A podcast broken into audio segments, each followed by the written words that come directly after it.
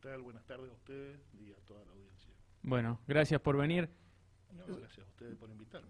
Sobre todo que lo sacamos ahí de, de- estaba viendo el partido y, se- y se vino a, a Dial Radio TV, así que bueno, y a Radio Rivadavia también, ¿no? Así que bueno, gracias. Van 38 minutos del segundo tiempo, está ganando 2 a 1 Boca. Enseguida, bueno, eh, vamos a ver si termina esto así o si hay algún cambio, quedan pocos minutos, ¿no? Estaba, estaba sufriendo ahí mirando la, la- la tele, ¿no? Vamos ahí. Eh, bueno, bueno eh, bien decía Laura, secretario general de ATE San Rafael, y la idea, lógicamente, Gustavo, es consultarte mm, eh, por el tema paritarias, ¿no? Y, hoy que se ha reabierto la negociación entre el gobierno y, los gremios, entre ellos ATE, o sea, ustedes. Sí, tal cual. Bueno, como decía, eh, nos han llamado nuevamente a paritar, ya que la última vez que firmamos paritaria, el 30, 30 de agosto, fue el, el acta acuerdo, que recordando llevó 80 días de lucha, ¿no? no fue Nada fue gratis Mm, de lo que se consiguió. Eh, el acuerdo este fue, en su momento, fue muy bueno, eh, porque se ajustaba, digamos, a las necesidades que estaban pidiendo los trabajadores, que era estar por encima de la canasta básica, eh, y bueno, era un aumento de emergencia que se pedía en ese momento, eh, y el 80% de los trabajadores, eh, podemos decir que a fin de año van a estar por arriba de la canasta básica con este acuerdo que se firmó en agosto, y tenía una cláusula compromiso de revisión ahora la primera quincena de octubre, que es lo que estamos ejerciendo, ¿cierto? Eh, por eso nos han llamado y bueno, porque lamentablemente la inflación eh, sigue afectando el bolsillo de los trabajadores. Acá por más que se consigan buenos acuerdos salariales, eh, nunca son suficientes por, para estar por encima de la inflación, salvo en el caso de que hubiese una cláusula de gatillo que el gobierno no la quiere dar, ¿cierto? Pero para eso nos hemos juntado nuevamente a rever esta, este tema salarial, tanto salarial como condiciones laborales de todos los sectores. Hoy día paritó el sector del régimen 27, educación y administración central, y mañana lo hace el régimen 15, eh, los no profesionales de la salud, eh, que es un grupo de trabajadores numeroso e importante. Eh, y bueno, ya el- eso sería el mañana viernes, ¿no? Y el, el lunes y martes siguen los demás sectores. Bien. Así que bueno, van a ser unos días complicados. Que- sí, ahora, e- este primer ofrecimiento del gobierno en el día de hoy, ¿no? Que el- uno leyendo lo que ha comunicado el gobierno, que dice 6,5% de incremento para diciembre y después eh, 5% para enero, 5% para febrero y 5% para marzo del año próximo. Eh, leía que ATE, bueno, va a bajar la, la propuesta a las bases para que los afiliados eh, opinen, a ver cómo la consideran. ¿Qué, qué impresiones tenés vos, Gustavo, de, de- de- de esto que ha sucedido hoy, que es muy fresquito, ¿no? Eso vendría a ser lo que vos decís, sería el porcentaje ese para el año que viene, sería a cuenta de las paritarias del año que viene. Sí, Es decir, porque nadie tiene la lámpara Ladino para saber qué porcentaje inflacionario va a haber, ¿cierto? Eh, el 6% este para diciembre, la verdad, a algunos sectores no le va a servir. Eh, otros sí se van a ver beneficiados, eh, pero bueno, eh, sí se va a bajar a las bases para que las bases lo evalúen como todos los, los ofrecimientos que el gobierno hace y son los trabajadores los que deciden, siempre, en ATE. sí. Siempre es así. Es una política de ATE Es po- la política de la conducción actual provincial y de las seccionales, ¿cierto? Correcto. Eh, Que sean es- los afiliados los que digan si están de acuerdo o no. Tal cual. Esto es así, eh, a través de un plebiscito, democráticamente se vota y se evalúa. De todas formas, eh, vamos a ver si podemos mejorar a través de una contrapropuesta por parte de nuestro sindicato, eh, mejorando algunos ítems específicos de algunos sectores, eh, no solamente el porcentaje salarial, ¿cierto? Sino en lo que se respecta, en lo que respecta a las condiciones laborales Mm. de determinados sectores. Eh, tal vez por ese lado y continuar sobre todo con la discusión del convenio colectivo de trabajo, que todavía no se ha terminado eso, eh, que bueno, eh, terminando eso también se va a ver reflejado en el bolsillo de los trabajadores, ¿cierto? Además, hay un montón de, de puntos que han quedado inconclusos y sin resolver, que mañana yo creo que van a tener que dar respuesta. los plantearon hoy a eso. No, no, esto ya viene planteado. Desde hace mucho. En, el 20 de septiembre, en la última paritaria. Sí. Esto se firmó el 30 de agosto, pero el 20 de septiembre hubo una paritaria porque no se habían resuelto los planteos que hemos hecho, ¿cierto? Tanto los pases a planta como eh, reconocimiento de, de, los licenciados en enfermería, que, eh, bueno, eso también es un tema puntual a tratar. Los pases a planta eh, todavía no se han cumplido como debe ser. Se ha pedido también algo muy importante que es la reducción de la edad jubilatoria de todos los trabajadores de la salud que sea a los 55 de años de edad y en forma optativa, ¿cierto? Eh, el que, quiera. Exactamente. Eh, porque bueno, entendemos que es un trabajo muy desgastante eh, haber estado al frente de esta pandemia como lo han hecho los compañeros, donde muchos dejaron la vida, y porque hace falta una renovación, digamos, de los trabajadores. Pero, por supuesto, optativamente, y bueno, eso también se debe trabajar a nivel nacional a través de un proyecto de ley como se hizo anteriormente, ¿no? Bien. Eh, no es menor lo que tocaste ahí dos, dos temas centrales, ¿no? Uno, el tema de los contratados, que yo pensaba, porque me imagino, si, si a ver, cualquier, bien lo decías recién, cualquier aumento es insuficiente teniendo en cuenta la inflación, y ahí estamos hablando de los que están en planta, ¿no? Me imagino, digo, los contratados, que yo, con, eh, bueno, no sé ahora actualmente cuánto puede estar ganando un contratado, pero con la inflación que ha habido este año, yo recuerdo, no sé, a principios de este año, gente contratada que ganaba, no sé, 30 mil pesos eh, en mano, una cosa así, que te, trabajaban 12 horas. Y encima, ahora con la inflación que ha habido, y si encima siguen siendo contratados, no, sé qué, números se manejan, ¿no? Ahí. Tal cual. Eh, nosotros desde nuestro sindicato, eh, en el acta de agosto y después en septiembre también, se pidió que este aumento que, por supuesto, era para todos los trabajadores, sea trasladado de la misma manera a todos aquellos que estén precarizados a través de cualquier modalidad de contrato, ¿no? Eh, prestaciones de servicio, becarios, eh, reconocimiento y todo esto. Estas modalidades, digamos, que sufren los trabajadores eh, por no estar en una planta permanente, ¿no? y el gobierno, bueno, tiene que cumplir con lo que firma. Esto es así. es la voluntad del gobierno no hacerlo.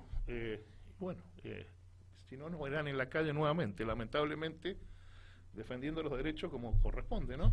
Aparte, digo, viene una época sensible, ahora fin de año, que sabemos que todo el mundo tiene derecho a, hay familias por ahí que se ven con hermanos, tíos, madres, padres, inclusive, que no se ven hace un montón de tiempo y, y sabemos que obviamente la situación económica, si no acompaña del todo, obviamente se hace difícil por ahí el viajar y, todas esas cosas, ¿no? Es, eh, justamente, se acerca el fin de año, pero bueno, eh, eso vendría a ser ahora. Eh, en realidad todos los, meses los trabajadores sufrimos esto, no es solamente a fin de año, mm. porque realmente no, no nos alcanza el trabajo, el sueldo con, con los aumentos que hay en la realidad actual, ¿cierto? no solamente por la inflación, porque eh, echémosle la culpa a la inflación, pero los precios aumentan de una forma desmedida y nunca el trabajador está por encima de esos aumentos. Eh, sí, totalmente. Entonces eh, se nos hace muy difícil a veces a los trabajadores estatales llegar a fin de mes y cumplir con nuestras obligaciones. Esa es la realidad que tenemos, pero que se queden tranquilos los compañeros nuestros que vamos a estar a la altura de la circunstancia, como lo hemos estado durante todos estos años, sobre todo este año, donde esta lucha de más de 80 días, incluso hasta eh, con encarcelamiento de dirigentes nuestros, ¿no? por defender los derechos, eh, han puesto lo, que había que poner eh, y lo van a seguir haciendo, ¿cierto? Para eso han sido elegidos. Bien. Y, está Gustavo Moreno, ¿no? secretario general de ATE de San Rafael. ¿Estás en condiciones de aseverar lo que decías recién? que van a tratar de llevar una contrapropuesta al gobierno, ¿no? ustedes por ahí, por, ¿por dónde pasarían, además de los pases a planta y todo eso que mencionaba recién, por dónde pasarían las principales mejoras que consideran que son también necesarias hoy? Y yo creo que primero hay que terminar el convenio colectivo de trabajo del régimen 15. Eh, los licenciados en enfermería que ya están recibidos no son reconocidos como tales, ¿cierto? Son profesionales de la salud y tienen que cobrar como lo dice la ley y no lo cobran, lo cobran como enfermeros profesionales y son, eh, digamos, son régimen 27, ¿cierto? Eh, no 15, no profesional como somos nosotros los administrativos. Bien. Eh, mejorando algunos ítems específicos, además del porcentual salarial, se podría solucionar esto y terminando el convenio colectivo de trabajo, ¿no? Con los puntos estos que te comentaba recién. Eh, tanto la reducción de la edad jubilatoria como de algunas otras cosas que se van a ir terminando, ¿cierto? El desgaste, ¿no? Que han sufrido este último tiempo los trabajadores de la salud con la pandemia, sobre todo, me imagino que también ha impulsado y llevado a esto que planteaba recién de, del optativo del que se quiera jubilar a los 55. Sí, eh, es optativo por eso y además porque eh, vamos a pedir la, la, reducción de la edad jubilatoria, pero vamos a ir por el 82% móvil. Mm. porque en la actualidad si se jubila un trabajador, eh, no es por el 82% móvil, sino eh, por un 50-60% del salario que están cobrando al momento de jubilarse. Al momento de jubilarse, y la verdad, si no nos alcanza en, actividad, menos nos va a alcanzar como jubilado, ¿cierto? Por eso eh, se va a tratar de esa forma, ¿no? pidiéndole la reducción de la edad jubilatoria, pero el 82% móvil también para los trabajadores de la salud. ¿no? Mm, sí. En esas condiciones. Correcto. Bueno, ¿y los pasos ahora a seguir entonces en lo inmediato? ¿Cuáles serían? Ahora bajaron las propuestas a las bases, entonces. Van a ver que eh, votan los afiliados, pero más allá de eso, ¿cómo sigue la historia en estos días? Y hay que terminar eh, de paritar esta semana. El día martes vamos a terminar con casi todos los sectores, porque representamos de, la, de la gran cantidad de trabajadores de las 18 paritarias, 14 son nuestras, eh, eh, que representamos ATE, siempre, ¿cierto? Sí, sí, sí, sí. Eh, entonces hay que determinar esta negociación con el gobierno y de ahí en más consultar a los trabajadores qué es lo que vamos a resolver. ¿ah? No podemos adelantar nada, lamentablemente, ahora. Bien. Pero para el día miércoles yo calculo que vamos a tener una respuesta a esto. Eso te iba a consultar. ¿Los afiliados cuándo votan? Eh, ¿Cuándo está la respuesta, digamos? Lo podemos hacer en un plebiscito o en una asamblea misma, en el lugar de, la paritaria o en las instituciones, ¿cierto? Así que vamos a estar recorriendo los lugares. Bien, bien.